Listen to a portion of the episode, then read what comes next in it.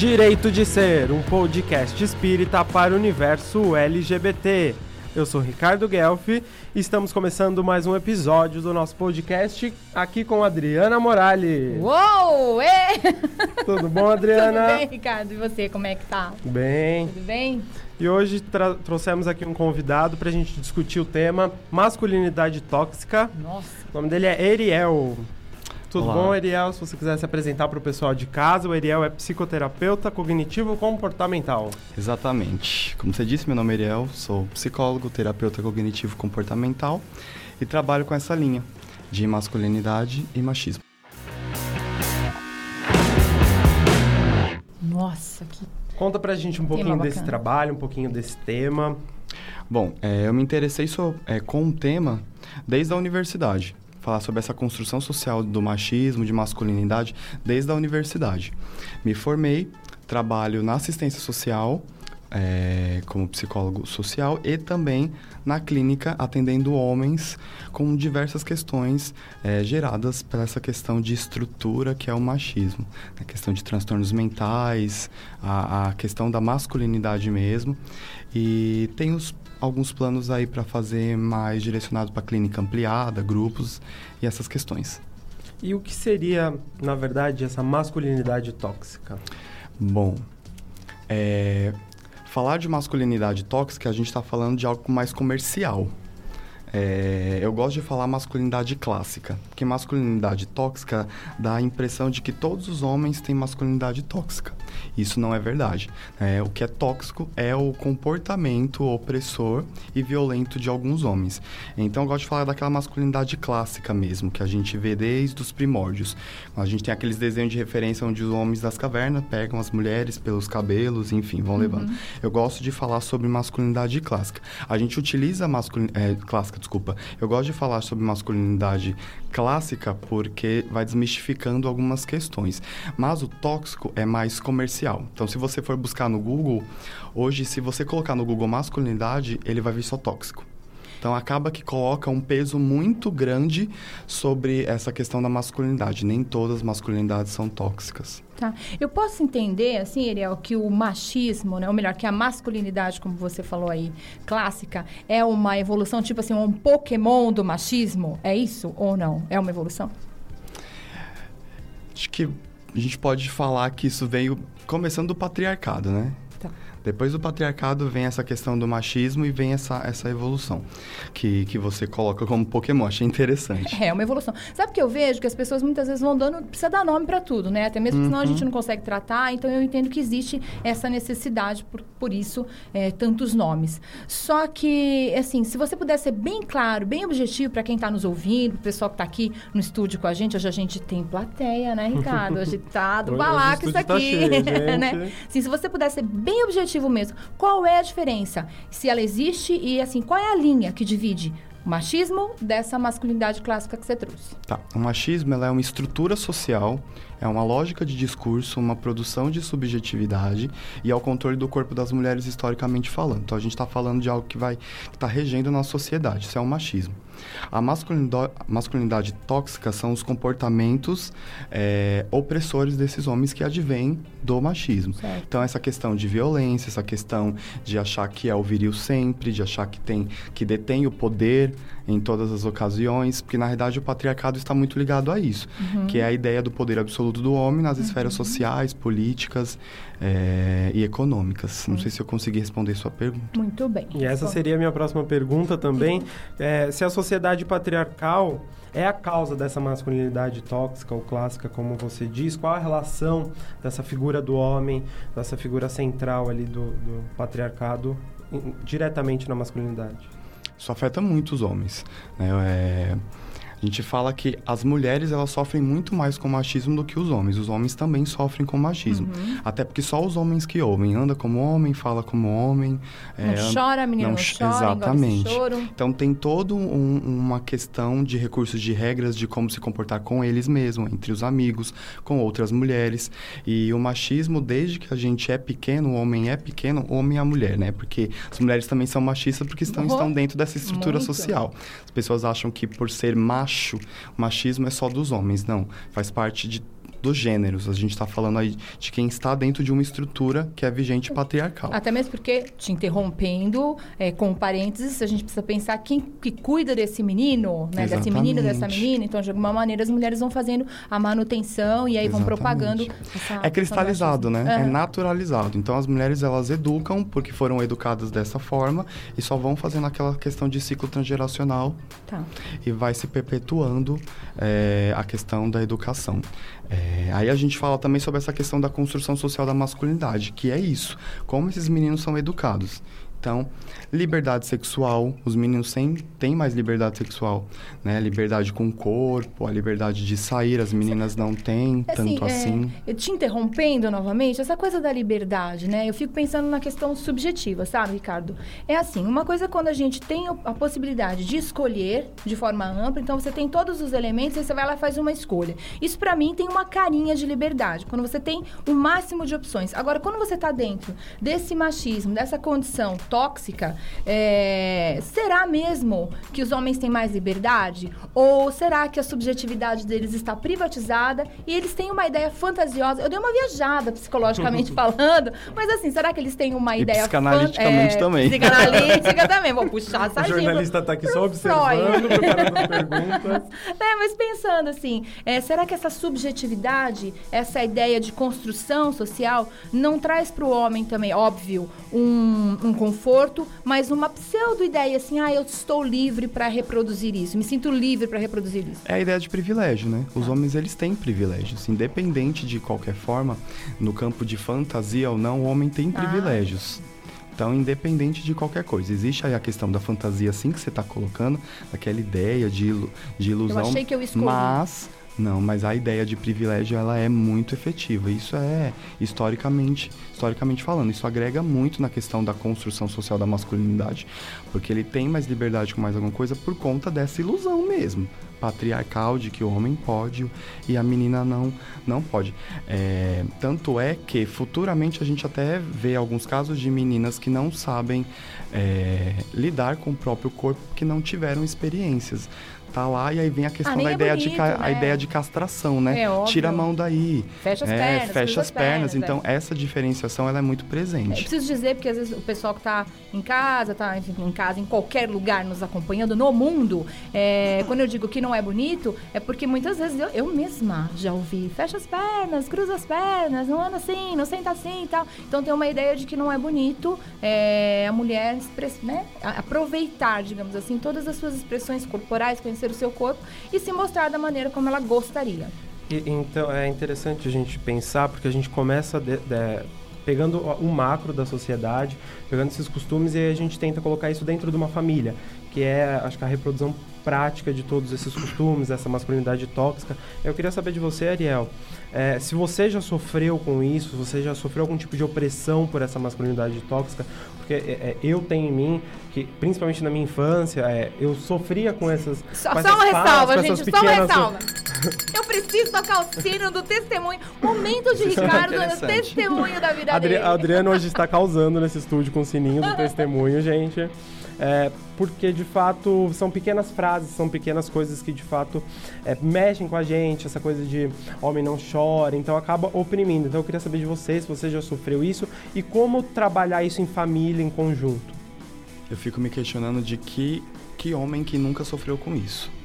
É, todo homem sofre com essa, com essa pressão na construção social mesmo da sua masculinidade, de não chorar, de sublimar todas essas questões de sentimentos, de esconder, porque eu só posso passar alguns sentimentos de fortaleza, de bem-estar, enfim. De e prover, né? de prover a ideia de, de ser viril. O menino começa a, a sua vida sexual conhecendo é, de uma forma totalmente diferente das meninas, através da pornografia, enfim, sobre outros recursos que eles utilizam e as meninas nem tanto. Sofri nesse sentido, sim, de dessa porque é, tive uma educação muito machista, não o contrário do que a gente vê, né? Não tem que chorar. Então, como eu fui criado dentro de uma família cristã e era dentro de uma igreja evangélica, era muito, muita opressão. Né? Homem não chora, você não pode chorar tão fácil assim, você tem que ser um homem. Né? Quando os meus pais se separaram, isso ainda foi pior, porque você é o homem da casa. Uhum. Tá? Independente da idade que você tem, você tem que se dispor como um homem, né? como aquele homem viril, aquele, todo aquele estereótipo de masculinidade, para enfrentar mesmo você tendo 10 anos de idade. Então, é, acredito que todo homem tenha, não né, em níveis de intensidades obviamente diferentes, mas alguma questão de, de recurso pejorativo teve aí nessa construção para que ele chegasse ao nível de. É, de, ser, de ter atitudes e discursos machistas nesse sentido. E você tocou num ponto da criação religiosa. Eu queria perguntar para vocês dois se as bases dogmáticas dessas religiões reforçam, aumentam essa, essa ideia, se, se perpetuam esse costume de masculinidade tóxica entre as famílias, que vai passando de geração em geração. Posso? né? de, bom, diz a lenda que a gente precisa dar é, a vez para o convidado, mas dessa vez eu vou atravessar, né? Preciso dar aqui a, a minha contribuição. Bom, eu sempre fui espírita, né? É, acho que eu já nasci espírita, mas a primeira vez que eu entrei no centro espírita eu tinha 12 para 13 anos.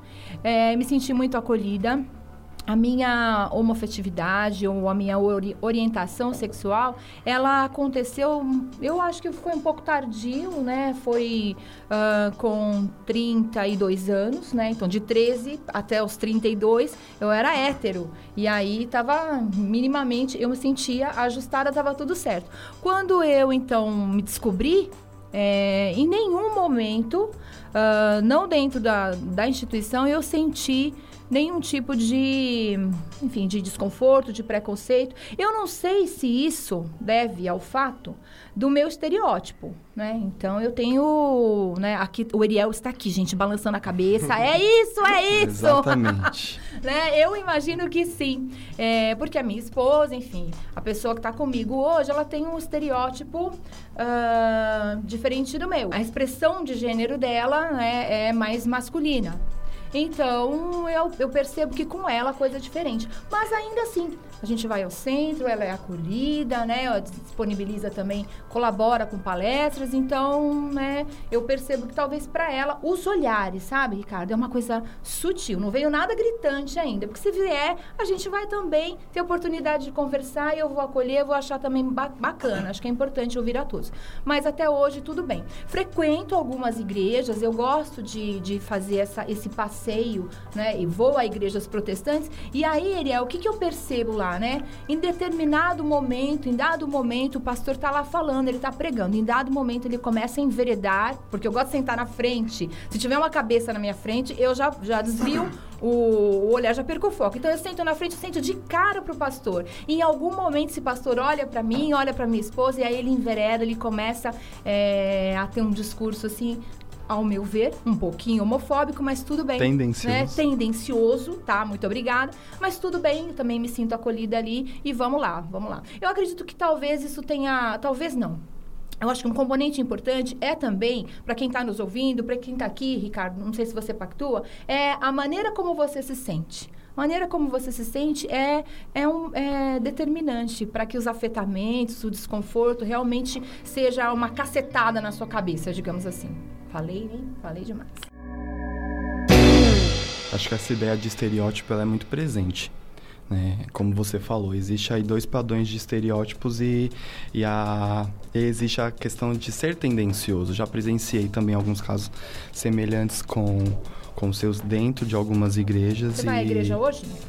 Hoje eu não estou dentro da instituição. Tá. Eu faço parte de alguns grupos é, avessa à instituição, graças a Deus. Porque a instituição, para mim, não me fez muito sentido. É, não só por conta da minha orientação sexual também, mas por conta da minha formação profissional, né, que ciência e religião dentro de algumas instituições não se batem. Uhum. É, então hoje eu faço parte de, um, de alguns grupos é, que a gente faz é, algumas reuniões é, onde, onde, o propósito não é a instituição. Você não é obrigado a estar, você não é obrigado a, por exemplo, dar um dízimo, você não é...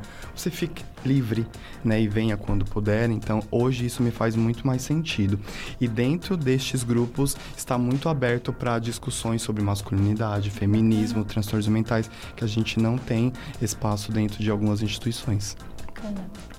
Só para finalizar, acho que essa parte, dando o testemunho final, apesar de eu ter crescido numa família espírita, é, é notável perceber o quão carga do catolicismo ainda tinha esses costumes é, desse cristianismo mais é, vidrado no pecado, opressor. vidrado opressor. É.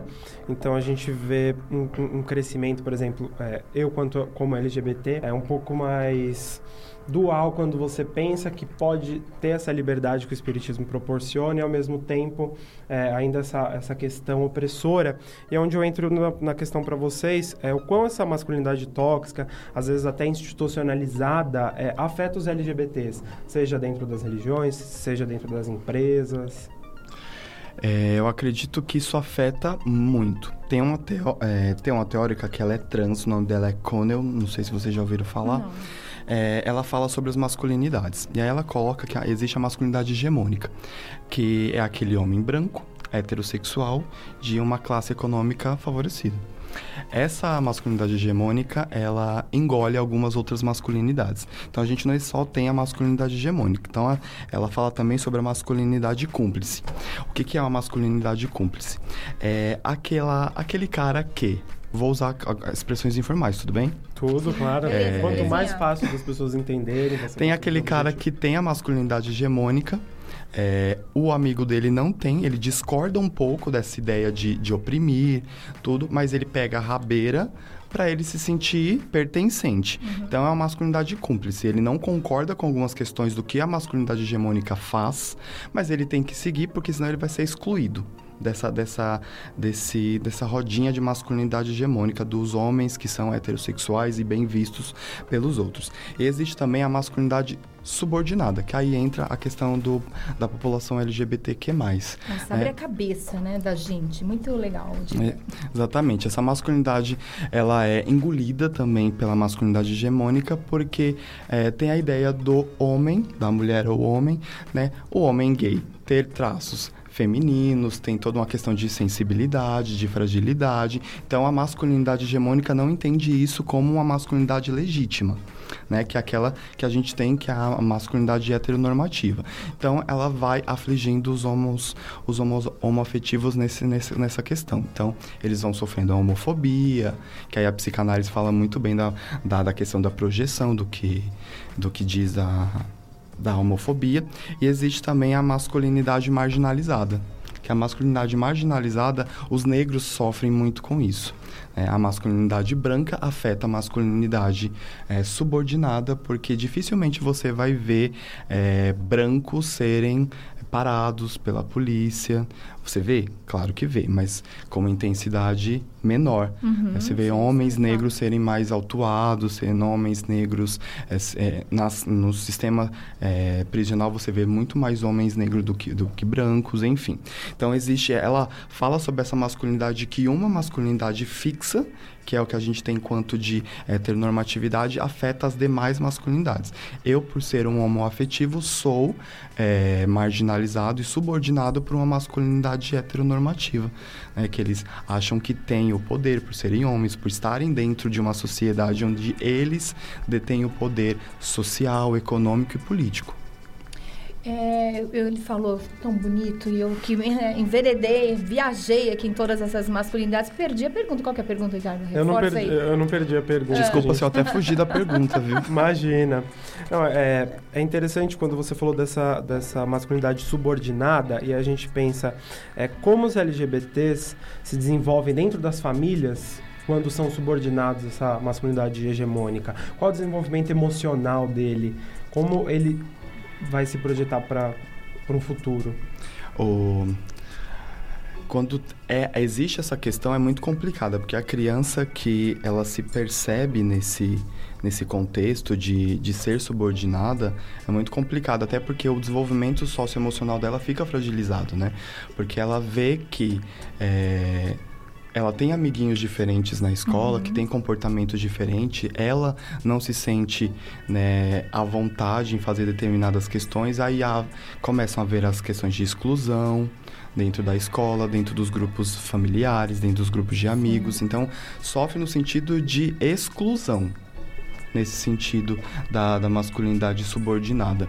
Então é muito complicado. É muito importante que os pais estejam muito atentos é, a essa questão, porque os meninos, meninos e meninas estão sofrendo muito essa pressão é, heteronormativa e acabam se fechando cada vez mais e não contando para os pais aquilo que passa, aquilo que acontece em suas vidas. Uhum, e a gente também é, tem até o crescimento de, do, dos LGBTs mais afeminados, então é, se você pensa na própria sociedade como geral, eles já são mais é, vistos com esse estereótipo de, de, de gay, então é, e desde é, pequeno, né?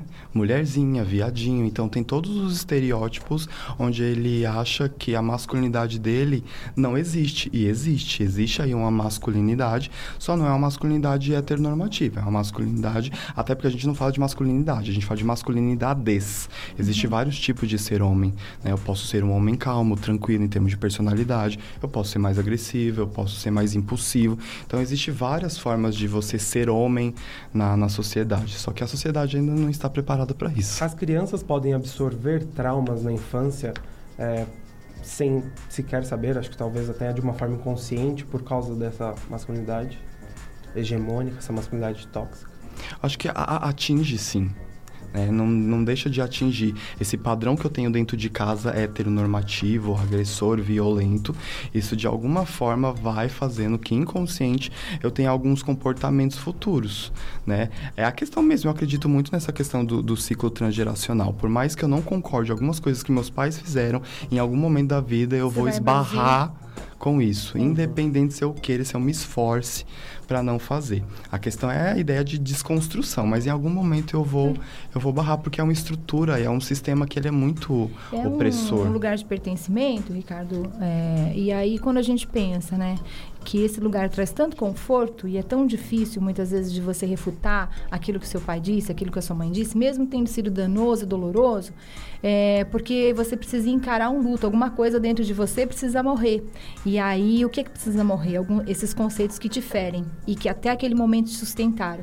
Então eu entendo o que você está falando, né? E penso um pouco no que o Ricardo disse com relação ao trauma. Para mim fica muito claro, Ricardo, não trauma, não, não apenas traumas, mas também transtornos, né? Porque muitas muitas. É, é, hoje existe uma Exatamente. gama. Quando a gente pensa na população LGBT, é muito difícil você encontrar um indivíduo que está ali, ok, com as suas emoções Sim. e que não apresenta nenhum tipo de sintoma no sentido de ansiedade, é, de transtorno do pânico, e aí por aí a gente vai que a lista é grande. Então eu não estou dizendo que essa população é uma população que tem uma tendência a desenvolver transtornos, mas eu não posso negar que é uma população que está suscetível a toda uma gama de abusos desde o início, desde a infância. E aí, quando a gente pensa na, nessa infância que não foi preservada, na questão da, da construção, da, da identificação do sujeito, então, peraí, quem sou eu? Quem sou eu dentro do núcleo? Quem sou eu dentro da sociedade? Para mim, fica muito claro que tem sim uma inclinação bastante possível e a gente lastima por isso de que esse indivíduo apresente sintomas. A ideia de, de educação emocional, ela já propicia isso, né? Na questões dos transtornos mentais. Né? Quando não se tem uma educação emocional bem consolidada, de eu reconhecer minhas emoções, nomear minhas emoções, eu vou reprimindo. E isso gera, sim, alguns tipos de transtornos mentais clássicos, de transtorno de ansiedade, de depressão. Isso eu vejo nem clínica, de homens que chegam e falam: eu não consigo falar sobre os meus sentimentos. Isso tá, faz parte da questão do machismo. Por que, que você não pode falar sobre? Né? Porque isso não é coisa de homem. Né? Então, isso gera. Né? É claro que a gente vê que os casos de depressão estão muito mais voltados para as mulheres. Tem mais mulheres com depressão do que homens. As se mulheres se falar... permitem mais? Falar, ah, eu tô mal, eu tô, sim, tô zoada, sim, tá, tá sim, difícil. Sim, se permitem mais. Eu acredito que hoje é, os homens também estão caminhando para. Eu tenho uma gama aí de, de clínica que está me deixando muito feliz porque eu percebo que alguns homens estão repensando. Talvez porque sigam a, a minha página e aí possam ficar mais direcionados. Encontrar ali uma, uma possibilidade de grupo, né? Exatamente. Tá grupo, Eu achei muito interessante que um entrou em contato comigo e falou assim, gosto muito da sua página, mas É, eu tô pensando em agendar uma consulta com você, mas assim, eu não sou machista, tá? Eu acho isso, Eu muito, não. eu acho isso muito engraçado, porque todos nós somos machistas. É, exatamente. Eu sou extremamente machista, todo mundo que está aqui é machista. A ideia é Tá na desconstrução. base, né? Tá na base.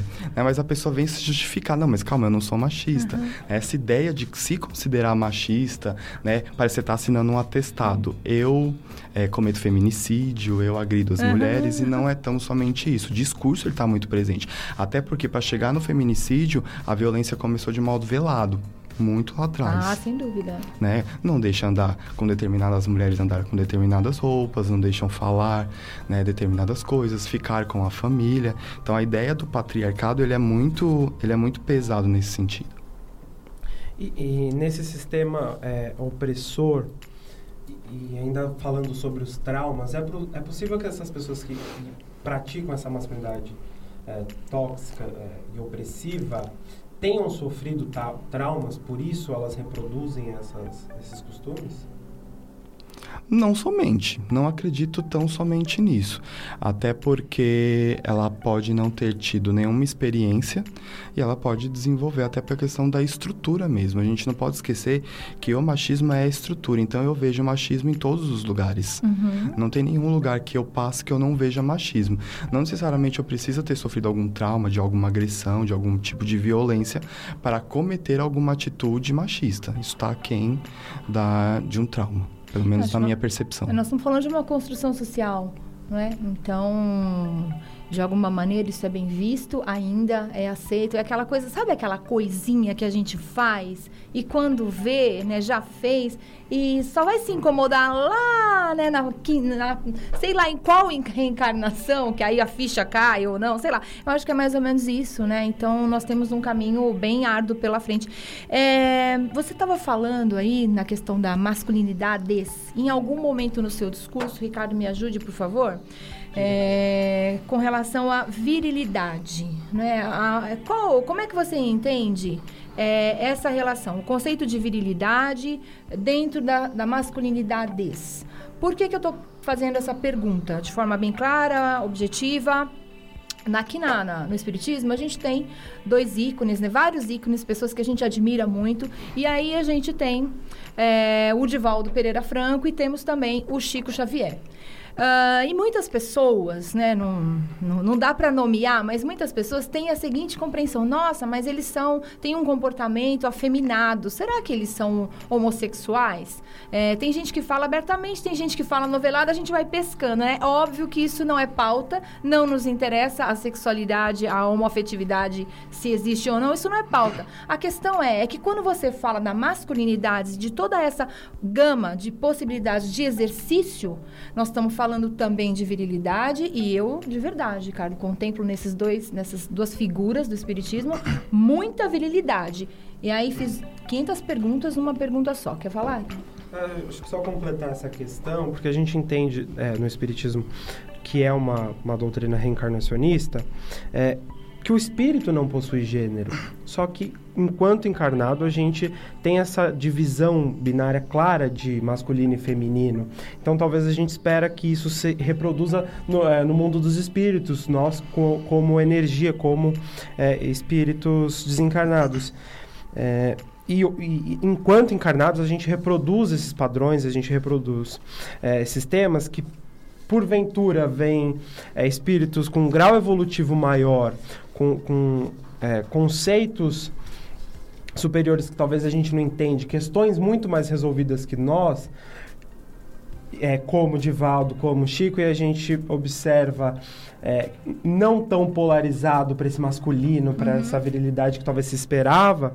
Então, eu acredito que é, se questione isso. Então, eu acho que é interessante a gente falar, discutir é, essa virilidade, é, também encaixando quanto, quanto aos gêneros. Aham. É, e tem uma, um plus aí, uma questão. Vou refazer a pergunta daqui a pouco, viu, Ariel? Porque né, já viajamos aqui, fomos embora.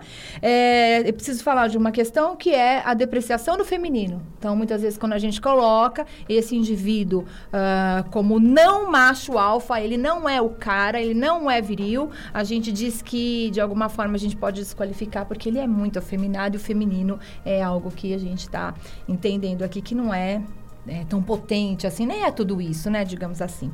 É, eu dei uma pesquisada, na, sou pedagógica, e eu entendi que virilidade, ela tem algumas variações, tá? Pode ser o másculo varonil, ou pode ser um indivíduo corajoso, enérgico, esforçado, e aí a gente pode classificar, se pudermos, assim, eu acho que ainda é pouco, né, para essas duas personalidades, tanto de Valdo quanto Chico, nessa nesse quesito de corajoso, enérgico, esforçado, nem vou falar, gente, porque foi tanta, tanto benefício que essas duas figuras nos trouxeram e trazem ainda, é, tantos ensinamentos que precisou, falta adjetivo para eles. Então, os percebo muito viril, viris, não sei. Como é que é isso no plural, hein, gente? Não sei. Mas é isso aí. É, pensando nessa discussão, o que, que você pode colaborar conosco, Ariel? Eu penso nessa ideia de, de virilidade como algo histórico, né?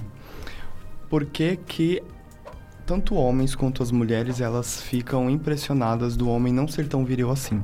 Por que que isso se dá? O porquê que isso é tão pejorativo para elas. E aí, se a gente for ver historicamente, o processo de virilidade sempre esteve muito ligado ao processo escravo-cata, Uhum. É onde os negros tinham que ser fortes, musculosos e fazerem todos os processos de trabalhos braçais. Então, essa ideia de construção de virilidade sempre esteve presente também nesse processo escravocata e também no processo militar também, né? Quantas guerras nós já tivemos e os homens tiveram que demonstrar toda essa virilidade. É, então, toda a nossa construção histórica, né, judaico-cristã, que assim se fala, está pautada nesse, nesse homem viril e trabalhador. Então, a ideia sempre foi cristalizada dentro desse sentido. Por isso que a gente vê muitas pessoas, quando vêm homens que não são tão viris assim, que não são tão másculos assim, começam a ter algumas ideias pejorativas é, nesse sentido. Mas o porquê, eu fico pensando que isso incomoda as pessoas. O porquê que os homens precisam seguir essa regra de ser viril, de ser provedor e sustentar a casa e não poder dividir as contas. É, isso me causa algumas reflexões. Não sei como que é isso para vocês. O porquê, eu adoro essa pergunta. Porque muitas vezes a gente vai reproduzindo sempre o óbvio, não é? Então, eu acho que é um momento, eu tenho percebido movimento social né, do, do, masculino nesse sentido de medir um pouco mais as emoções, né? É, e eu entendo que esse movimento ele parte a partir desta pergunta: por quê? Por que, que eu preciso fazer isso? Se Exatamente. isso me fere, se isso fere o outro, se isso me faz mal? Então, por quê? Quando você tem coragem de fazer essa pergunta, aí a coisa começa a caminhar. Eu né? acho que é essa a ideia de repensar masculinidade, é essa ideia mesmo, o porquê de tantas questões que o homem precisa de fato seguir enquanto regra é, social. Eu acredito que até quando a gente é, se depara, por exemplo, eu que sou uma pessoa muito emotiva, sou uma pessoa Ele muito é um sentimental. que anda, gente. é, quando a gente se depara é, com a criação, com os costumes que a gente tem, a gente tem um choque muito grande entre esse feminino e esse masculino, é, que a gente fica na dúvida para onde eu vou, o que eu faço com esses sentimentos, é o que eu falo, o que eu não falo. Eu acho que eu, é, esse falar, acho que internamente dentro da gente e, e até puxando, então isso, qual seria o ideal de masculinidade? Qual seria uma masculinidade saudável? É, quanto a toda essa questão, todas as discussões que a gente levantou aqui, o que seria uma masculinidade saudável? Acho que falar nessa espécie de padrão é muito complicado, né? Porque a gente coloca a gente dentro de uma caixinha. É, tem um documentário da Netflix, ele também está disponível no YouTube, que se chama The Mask You Living. Ele é um documentário muito bacana que faz um recorte sobre essa questão da masculinidade norte-americana. Então, é, lá tem alguns conceitos muito bacanas do que trabalhar com homens, do que é ser homem, do porquê que o homem passa por determinadas questões. Eu acho que eu indico esse documentário para vocês, não só para você, mas para quem está ouvindo a é gente é também. Dica cultural, Sim, gente. Exatamente, tá no, tá no YouTube, disponível no YouTube. Tá. É The Mask You Living, uhum. é a máscara em que eu vivo. E tem no Netflix Boa. também fala abertamente sobre essa questão é, da masculinidade e do machismo. É, sobre a sua pergunta, eu acredito que a gente primeiro precisa repensar, primeiro precisa fazer um trabalho intrínseco mesmo. É, por que, que eu estou sofrendo com o que eu estou sofrendo? É, para que eu consiga minimamente ressignificar algumas questões. Existem aí muitos grupos de reflexão com homens, documentários que falam sobre essa questão de, de ressignificar. Eu acho que a ideia é buscar auxílio É, porque os homens eles estão buscando auxílio em níveis extremos, terciários, né? Quando já estou muito mal, é, psicopatologicamente falando, é, e não precisa disso. Eu posso buscar simplesmente um auxílio um nível primário, quando eu perceber isso de alguma forma. As mulheres, elas podem chegar nos homens e notificar. A ideia é que eu esteja aberto e sensível para isso. Uhum. É, acho que tem algumas instâncias aí para a gente discutir, né? É, eu vejo muito o movimento né, do, do masculino no grupo como aquele indivíduo que não pode apresentar as suas fragilidades emocionais. Então, eu acho que tem, além do porquê, é, a gente precisa acrescentar uma dose de coragem para vencer esse grupo. Porque muitas vezes a, o, o, cara se coloca lá, ah, eu não estou muito bem, né? Eu estou meio depressivo, estou meio entristecido. Falar que está triste, então, é uma cacetada, né? Não pode. É porque a ideia de... de desculpa te cortar, Imagina. mas a ideia de grupo, homens entendem grupo como algo totalmente diferente do, esse, do disso uhum. que você está uhum. falando. Porque os homens, eles nunca se reuniram para falar sobre sentimentos, né? Quando eu vou me reunir com um grupo com homens, é para falar totalmente de coisas distintas, uhum. né? É as meninas que eu fiquei na balada, é quem eu dormi na noite passada, é sempre contando vantagem. E aí a gente tá mesmo falando de uma questão muito falocêntrica nesse uhum. sentido. É, a ideia de coragem que você está falando, sim, é necessário é, para que eles consigam se identificar com o grupo porque os homens eles não estão acostumados a isso. Então é um processo de aculturação muito grande que eles tiveram fazendo coisas contrárias. Adorei essa palavra. Vamos grifar. Um processo de a... aculturação. Uhum. O que é isto? Esse processo que nós vivemos. Nós estamos dentro de uma cultura e passamos por esse processo de aculturação, onde são introjetadas tá. regras, normas de como se vestir, de como falar, de como se comportar, e o homem vive muito isso. Tá. Então pensa, um homem que está em um processo de aculturação de 30, 40 anos, falar, poxa, agora eu preciso me questionar. Isso não é fácil. Né? É preciso, de fato, de um trabalho, né? ele precisa se entender, né? é, o processo que bom que hoje nós podemos falar sobre masculinidade, porque a masculinidade só podemos falar hoje graças a alguns movimentos sociais lá atrás. Uhum. Nem era pauta, porque estava tudo Não. certo, né? Tava tudo resolvido. Hoje a gente, a gente consegue falar sobre é, masculinidade porque o grupo feminista da década de 60 uhum. se propôs a falar na questão do anticoncepcional, da ideia da liberação, da liberação sexual, da ideia do corpo, certo. e também no movimento gay. Se não fosse esses dois movimentos como pilar pilares, desculpa, é, nós não teríamos como falar sobre masculinidade, porque foram nessas questões que levantaram, poxa, o homem uhum. precisa se questionar por conta de algumas questões. Uhum. E aí eu tenho aqui, eu fui pegando palavras, fui pegando os conceitos que vocês foram falando, Ricardo. e aqui confabulando na minha cabeça, é, primeiro surgiu a questão da, do, da sua indicação do documentário, a máscara que eu vivo. E aí, a partir dessa máscara e com esse conceito de aculturação, a gente entende que, que, que formam-se moldes, formam-se essa máscara e que esse processo de desconstrução que acaba é, a gente percebendo ao longo da nossa vida é um pouco traumático, é um pouco dolorido, é, é, é esse crescimento acaba doendo, a evolução, como a gente fala, é através talvez de um, de um sofrimento que a gente acaba aprendendo. Como é, não criar essas máscaras desde de o desenvolvimento, é, na escola, na adolescência, como é, construir uma sociedade que não vista essas máscaras. É possível isso? Difícil. Principalmente para os LGBTs que estão se descobrindo dentro da escola, é, que sofrem muito é, essa opressão dessa masculinidade ali na sociedade já é difícil, mas é possível sim. É a ideia mesmo de, de construção de identidade, de subjetividade mesmo. A ideia dos pais nesse sentido de, de direitos iguais, eu acho que é interessante. Quando você coloca o seu filho para jogar videogame e as meninas ficam lá limpando a casa, você já está se, fazendo separações segregando divisões, é, as mantendo funções e mantendo, e reforçando uhum. né, esse, esse modelo. Então, é, a ideia dos pais entenderem isso, que tarefa de casa é para quem mora em casa, já é um, um, passo bem, bem importante. Porque se eu não faço isso, os homens crescem e, e dizem: eu ajudo minha esposa a trocar fralda, eu ajudo minha esposa a lavar a louça. Quando eu digo eu ajudo, eu tiro a minha responsabilidade de quem também mora na casa. Uhum. Então, essa ideia de construção tem que estar tá muito lá atrás, né, dos pais. E isso vai a criança vai internalizando e de alguma forma ela vai vendo na escola, obviamente, questões diferentes, porque são culturas totalmente distintas, mas o primordial, que é a essência dela, vai se mantendo. Acho que a ideia de manter isso em construção de confiança em casa é que é o primordial.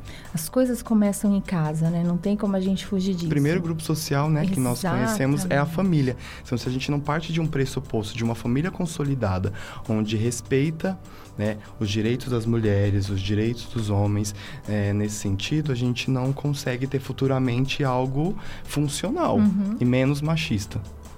Tá, aí a gente parte desse ideal de que, por exemplo, os nossos ouvintes, inclusive tanto é, mais jovens quanto talvez pessoas, pais é, responsáveis, tentam trabalhar essa questão. Mas muitos pais, muitos responsáveis, muitas famílias não trabalham. E aí te, eu vou, de novo, o sininho do testemunho, Desenrola, Adriana. Desenrola esse negócio aí, cara. É, na minha adolescência, nesse crescimento, é, eu sempre fui cercado por muitas amigas. É, e uma amiga principal, principal é, que era minha melhor amiga, ela sempre minha teve. Best. É, a Beth, ela sempre teve muito próxima, inclusive, da minha família. E de forma velada, acho que muitos acreditaram por muito tempo que, que ela era minha namorada. Uhum. E aí a gente parte é, desse pressuposto que eu não quis enfrentar a minha família e nem a mim mesmo. Como eu, como homossexual, consigo principalmente me enfrentar e enfrentar uma família que não aceita, que não tem esse ideal ainda de desconstrução?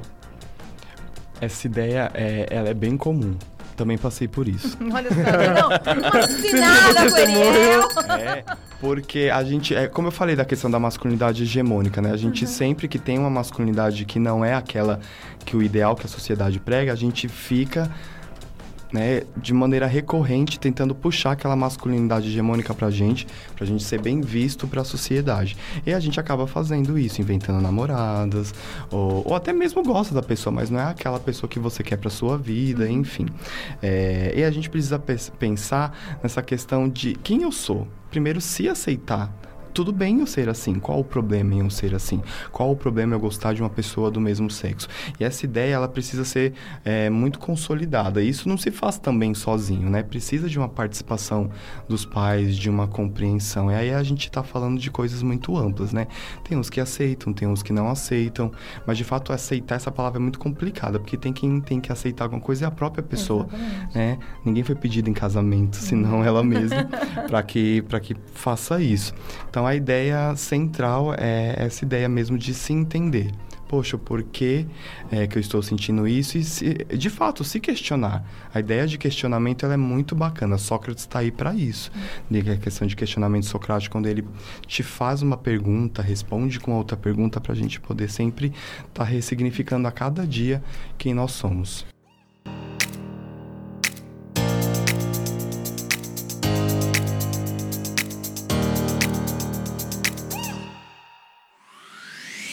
Pessoas! Essa bela voz que vos fala é a cota B desse podcast. A gente tá aqui falando de construção de masculinidade, ser macho ou não ser, eis a questão. E lembrei que tem gente por aí se montando e construindo esses homens tudo em nome da arte. Essas pessoas são chamadas de drag kings. Drag queen você já conhece. Você assiste no RuPaul, você vê no Instagram e toda essa coisa. Mas drag king é uma coisa meio nova pra gente, né? E essa expressão é basicamente o oposto das drag queens. Com maquiagem e outros truquinhos, essas pessoas se vestem de homem e saem performando por aí. Ainda tá confuso com esse baque? No canal Drexy tem um documentário sobre isso e que é bem legal para que a gente se conheça e se fortaleça dentro dessa comunidade. Sem mais interrupções nesse podcast, um beijo e até logo!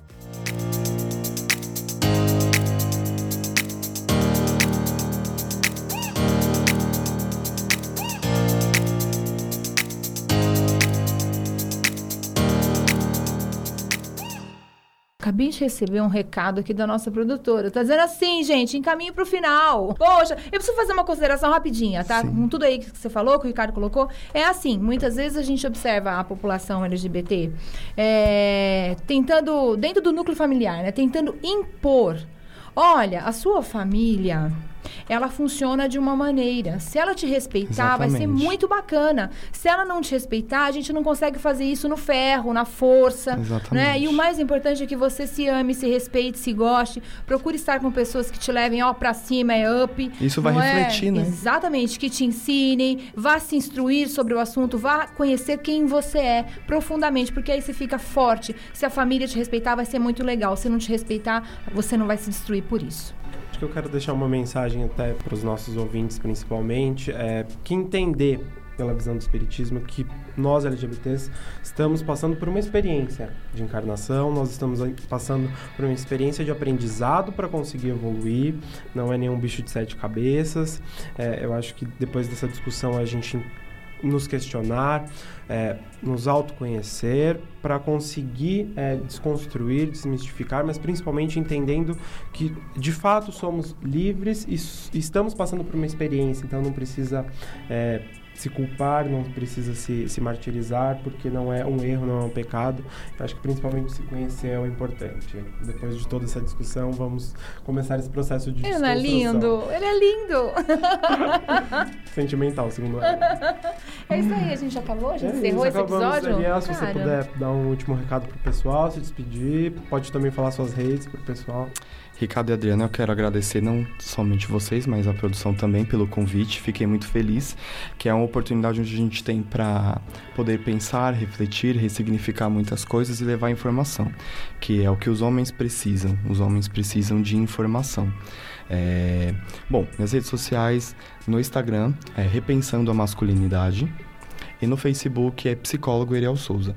Lá eu trato essas questões de, de masculinidade tóxica, clássica, falando sobre paternidade, um pouco sobre machismo.